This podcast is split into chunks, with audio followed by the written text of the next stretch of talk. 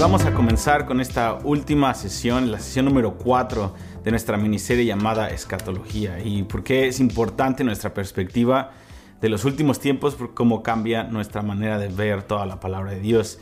Y en resumen hemos visto eh, dos, dos posiciones hasta ahora. Hemos visto el amilenialismo que eh, cree que el milenio es algo espiritual, que no es literal. El postmilenialismo que cree que Jesucristo regresa después de que la iglesia cristianizó todo el mundo y de hecho es una, esa es la teoría que es la menos popular y la que más ha estado desapareciendo debido a la evidente decadencia de la sociedad y que necesitamos un, un salvador. Y hoy vamos a ver el premilenialismo que se divide en dos principales. El premilenialismo pre, antes de milenialismo es el milenio, cree que eh, Jesucristo regresa, la segunda venida sucede y después de la segunda venida Jesucristo se queda en la tierra, establece un templo en Jerusalén y después desde Jerusalén gobierna todas las naciones de la tierra por mil años con sus santos resucitados o que fueron arrebatados con cuerpos glorificados para establecer y llenar toda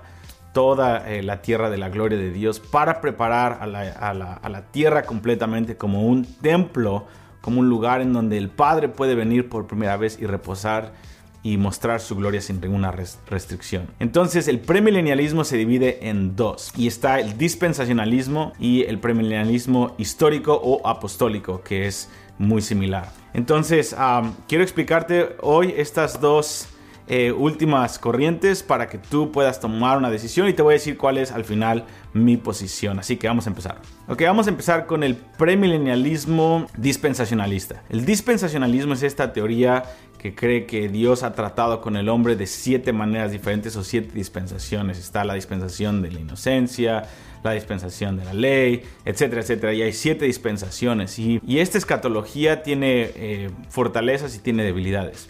La fortaleza de esta escatología es primeramente que toman las promesas de Dios hacia Israel literales. O sea, es increíble porque es una iglesia que está a favor de Israel físico, aún de los judíos que no son salvos. Y se pone a favor de Israel y de tomar la tierra de Israel. Y se pone a favor de los propósitos de Dios por Israel, que cree que las profecías del Antiguo Testamento acerca de la restauración de los judíos, de la tierra y del mayor avivamiento que va a haber en la historia como va a suceder en Israel y en Jerusalén.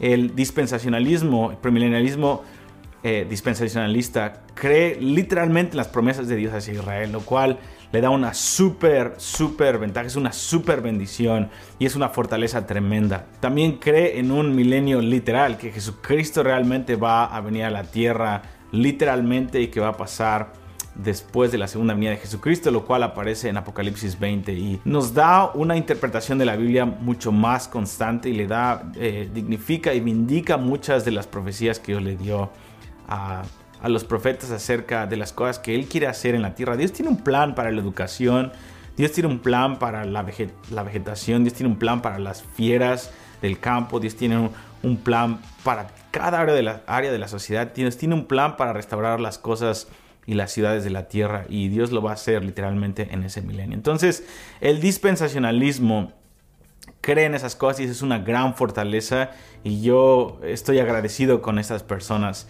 que creen esto porque realmente nos pone, eh, puede cumplir profecías como Isaías 62. 6 y 7, en donde Dios le profetizó y le prometió a la ciudad de Jerusalén, su ciudad, que él iba a levantar guardas, que día y noche intercesores no iban a, no iban a dejar de clamar, a interceder, no le iban a dar reposo en intercesión, en evangelismo, en proclamar la palabra a los judíos hasta que Dios restaurara a Jerusalén y la pusiera como una alabanza en la tierra. Ahora, la gran diferencia que hay entre el dispensacionalismo con el eh, premilenialismo histórico o apostólico es eh, lo que se cree acerca del arrebatamiento, cuándo va a suceder. El dispensacionalismo cree que la iglesia va a ser arrebatada antes de la gran tribulación. Y te voy a decir cuál es la historia de dónde brotó esto, porque no es un... Eh, eh, tú y yo tal vez crecimos en un, en un cristianismo, en un, en un ambiente teológico, así yo crecí, creyendo que Jesucristo iba a venir en cualquier momento y que íbamos a ser arrebatados antes de la gran tribulación. Pero eso no lleva mucho tiempo, eso empezó en 1830 en una, con una mujer en Escocia, de hecho una adolescente llamada Margaret MacDonald. De hecho yo hice parte de mi tesis en la universidad. Eh, fue poder disectar eh, los siete pilares de la, de, escatología dispensacionalista. Y me di cuenta después de estudiarlo por años, y, eh, estudiar los últimos tiempos por alrededor de 15, 16 años, de una manera exhaustiva e intensa, me he dado cuenta que esta teoría no tiene bases bíblicas en contexto y, y, la mayoría de las, de las bases que se tiene de los versículos que cita para justificar que la iglesia va a ser arrebatada antes de la gran tribulación. Cuando los pones en contexto, que solamente son como siete versículos fuera de contexto, te das cuenta que no es algo que está en la Biblia. Y la teoría del arrebatamiento antes de la gran tribulación comenzó en 1830 con esta mujer llamada Margaret MacDonald en Escocia. Y esta era una muchacha muy enfermiza. Pronto Dios la sana y empezó a ser considerada como una profetisa. Entonces esta mujer tiene un sueño un día, de hecho era una adolescente, tiene un sueño y en este sueño ella puede ver cómo venían cosas malas al planeta y el Señor nos llevaba con él antes de que esto sucediera. Y esto es la primera vez que la iglesia en toda la historia empezó a creer eso. Entonces lo que pasó es de que Henry Irving, que era un maestro de la palabra en Escocia, escuchó ese, ese sueño, lo cual los sueños son buenos siempre y cuando no contradigan la palabra de Dios o agreguen doctrina. No podemos generar doctrina por medio de sueños. Los sueños solamente son para animar nuestra alma, para darnos información específica eh, acerca de nuestras vidas o puntos de intercesión o ánimo pero nunca es para agregarle a la palabra o para cambiar la palabra o para interpretar la palabra de Dios. Entonces, la, palabra de Dios se interpreta con la misma palabra de Dios. Entonces, el problema de este hombre llamado Henry, Irving es de que él empezó a enseñar en el seminario como este sueño de, la, de que seríamos arrebatados antes de una gran tribulación que vendría como la doctrina de Dios. Entonces tomó siete, les digo que solamente hay siete pilares, siete versículos, los cuales toman esto para, para decir que la iglesia se va antes de la gran tribulación y empezó a torcerlos de cierta forma que empezó a justificar que la iglesia sería arrebatada antes de la gran tribulación o lo que llamamos también el dispensacionalismo. Entonces, esto eh, llegó a oídos de muchos teólogos en Europa y de hecho uno de los hombres que, que, lo, que lo confrontó fue George Mueller, que es un hombre que tremendo que Dios lo utilizó para alimentar a miles y miles de huérfanos. Y sabemos, si tú conoces de George Mueller, vas a ver que es un hombre de fe, un hombre muy respetado en Europa. Entonces, George Mueller junto con otros se juntaban en el Consejo de los Hermanos o la Hermandad en Europa y citaron a este hombre en puerta cerrada para decirle, hey, Henry, necesitas, necesitas eh, dejar de enseñar esto como doctrina porque no puedes basar tu doctrina escatológica con el sueño de una persona. Total, este hombre eh, dijo que no, terminó yéndose a Estados Unidos y se creó esta Biblia llamada la Biblia Scofield. Y una vez más, si quieres más información acerca de toda la historia en detalle, te voy a dar un resumen de algunas páginas de algo que escribí y va a estar aquí el link abajo en casasdeoración.com. Voy a subir un blog para que tú puedas ver cuál es la, la historia de la teoría del arrebatamiento antes de la gran tribulación. Entonces, premilenialismo dispensacionalista cree que la iglesia va a ser arrebatada antes de la gran tribulación y una vez más es lo que yo creía. Eso es, me da, me da de hecho terror pensar acerca de eso, que iba a ser dejado eh, en la noche, dejado atrás en la noche y, que el Señor iba a venir en cualquier momento. Era como una película de terror para mí la venida de Jesucristo.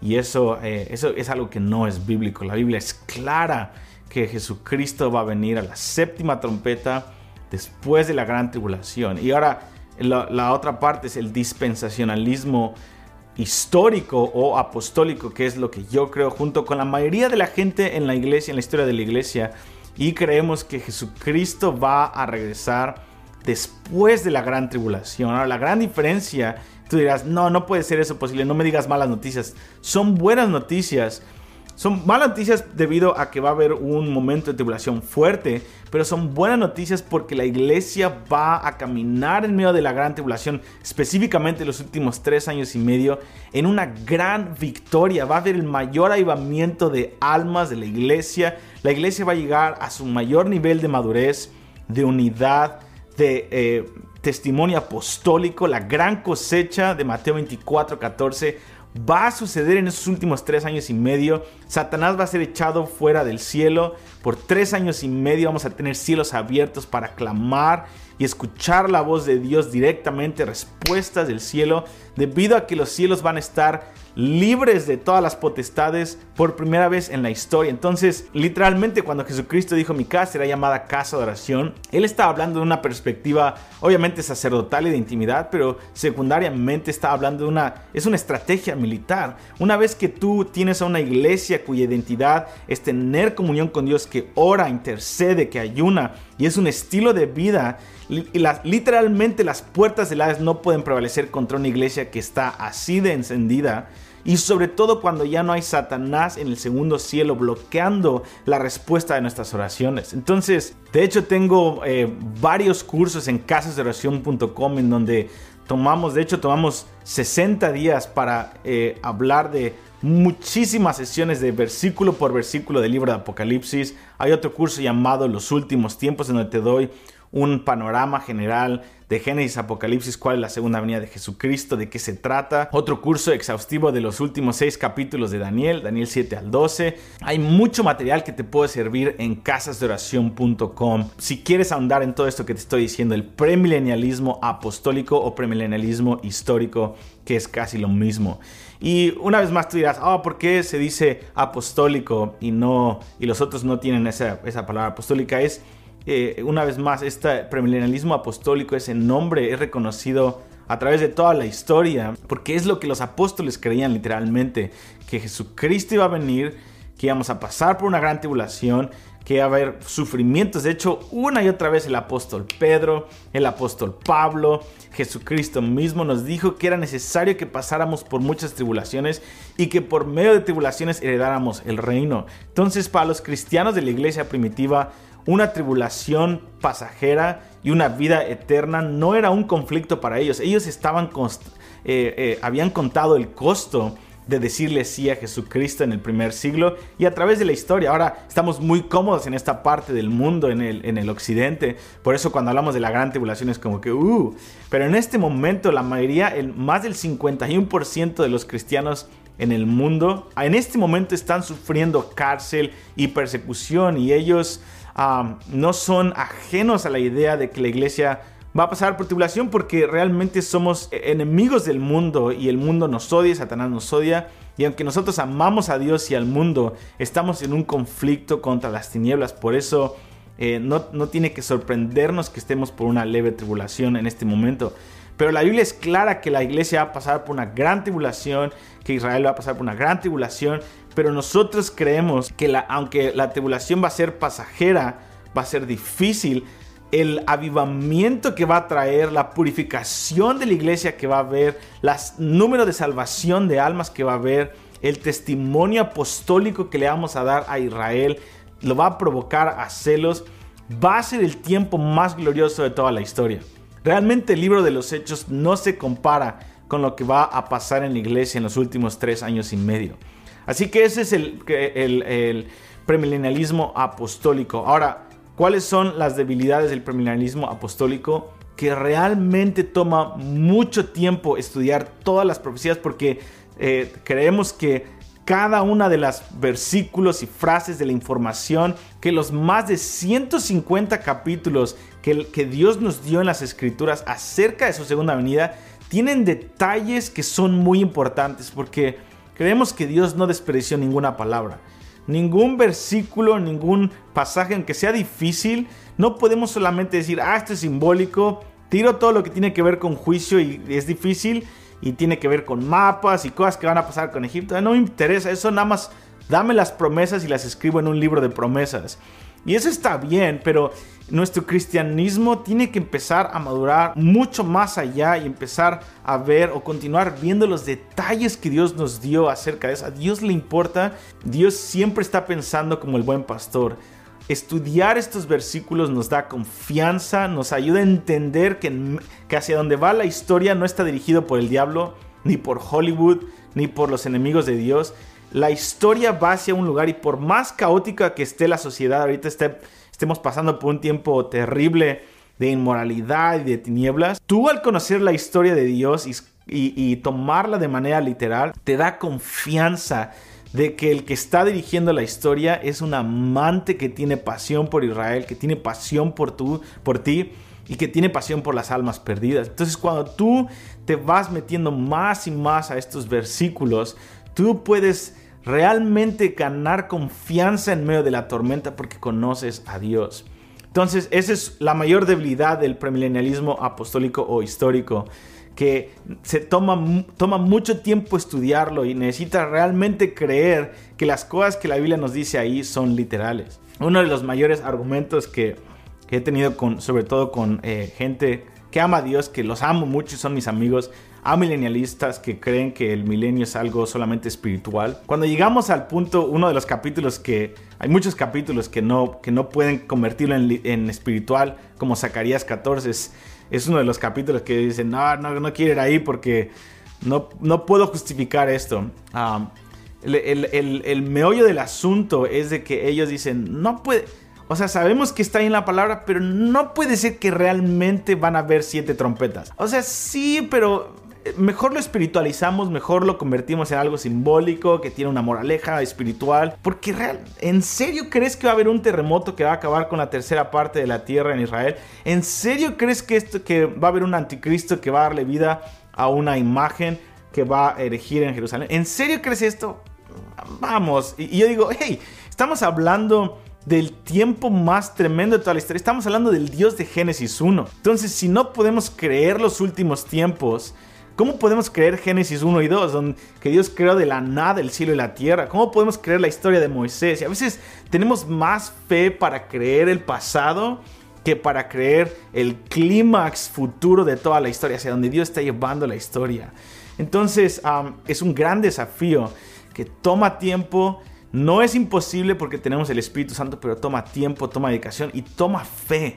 Necesitamos fe para leer la palabra de Dios. Si no leemos, si no tenemos una escatología con fe, entonces no vamos a estar en la misma página con Dios porque lo que está por venir es algo que jamás ha pasado tanto en lo negativo, pero sobre todo en lo positivo. Dios nos dice que aún ni ha subido a corazón de hombre, ni, ni, siquiera lo hemos imaginado las obras que Dios tiene preparadas para nosotros, las cosas que Dios tiene preparadas para nosotros. Entonces, escatología es un, es un tema impresionante. Y acuérdate de esto, decir un cristiano que dice que no le importan los últimos tiempos, es como una esposa que dice que no le importa el día de su boda. Y realmente el día de nuestra boda, de mi esposa y mío, fue uno de los días más increíbles de toda nuestra vida y lo esperamos con ansias, contábamos los días. Entonces decir, ah, eso de los últimos tiempos, ya cálmate, no es, dame algo práctico, dime cómo tener éxito. Te puedo decir algo práctico y te puedo decir cómo tener éxito, pero lo más emocionante está por venir, el día de nuestra boda. Estamos hablando del día y los detalles de nuestra boda y nuestro esposo escribió 66 libros y más de 150 capítulos con detalles de lo que él ha preparado para su iglesia, para ti, para mí, porque nos ama, porque Él lo va a hacer de una manera progresiva, poco a poco, va a tomarse su tiempo para desarrollar este plan y llevarlo al clímax, porque Él quiere sorprender nuestro corazón. Es el regalo de nuestro esposo hacia nosotros, entonces no podemos solamente decir, no me interesa eso, ya mejor vamos a Vamos a, dime cómo puedo mejorar mi vida en este momento de una, manera financiera, dime cómo puedo tener paz. Y dice, así es como puedes tener paz al conocerme a mí y lo que estoy preparando para ti en los últimos tiempos. Así que espero que esta pequeña, esta miniserie de escatología te haya servido, aunque sea para conocer en general. Una vez más, en este link, en casasdeoración.com, en la parte de blogs, vas a tener dos documentos para poder ahondar un poquito más acerca de eso y si quieres meterte más a este tema, métete a las membresías de casasdeoración.com. 15 dólares al mes para tener acceso a todos los cursos pasados y a todos los cursos futuros. Son tres cafés al mes y tienes acceso a todo. Y también tenemos una membresía plus para aquellos que quieren tener clases en vivo y tener material extra, eh, que son 25 dólares al mes y tienes acceso a todo. Una vez más, Dios te bendiga y si quieres más información, métete a casasdeoración.com. Nos vemos en la próxima.